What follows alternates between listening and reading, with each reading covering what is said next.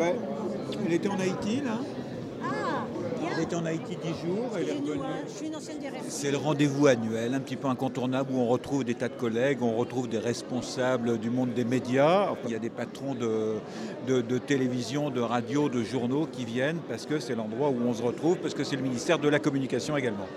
Ce que dit le ministre, euh, c'est peut-être important, mais les journalistes qui viennent là, c'est surtout pour se retrouver, pour rencontrer des collègues, rencontrer du monde, rencontrer d'autres responsables, plus que pour écouter ce qu'a dit le ministre, parce que ça, à la limite, on va le voir dans la presse le lendemain. En 2011, je porterai également une grande ambition pour notre politique patrimoniale.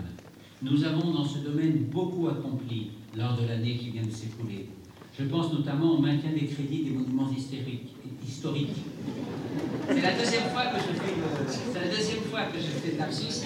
Et, là, je l'ai fait parce que je me disais en même temps que je parle trop vite. C'est un personnage qui a été propulsé à un poste euh, de ministre de la Culture par Nicolas Sarkozy.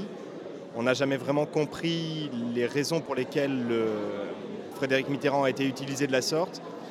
C'est un personnage qui reste très sympathique et qui apprécie les mondanités, qui, n'a aucune forme de méchanceté en public. Euh, En fait, c'est bien de le sortir parce qu'il fait, euh, fait bonne impression. Et c'est plutôt à ce titre-là qu'on l'utilise à la culture, je pense. La formidable émotion suscitée par la mort du musicien Jean-Pierre, l'inscription du Maloya ou des tambours de table au patrimoine universel de l'humanité, Voilà, il a acquis une certaine rondeur, il a enlevé quelques aspérités, euh, euh, il a acquis aussi une langue de bois, mais, mais, mais il est bien rentré dans le costume du ministre. Si l'on veut, pour reprendre les termes du président de la République, contribuer à civiliser Internet, il nous faut endiguer les effets parfois destructeurs de la révolution numérique. Les vœux ont été un peu creux cette année, oui. Un peu creux. Je souhaite être le ministre des architectes, Il y a vraiment un une sensation de, de manque, quelque chose qui a été raté un peu. le continent immense et exaltant des jeux vidéo.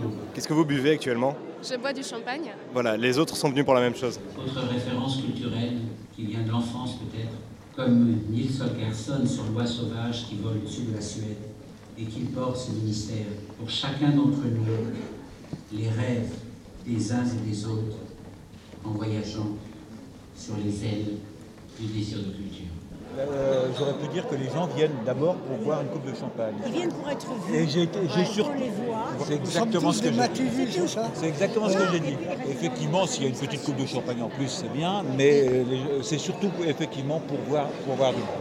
Je pense d'abord à l'Europe, à la nouvelle équipe qui va prendre la tête d'Arte, ce fleuron qui doit continuer à jouer son rôle d'aiguillon et de découvreur de talent. Comment s'appelle la radio? Arte Radio. Alors pour Arte Radio, Arte Radio.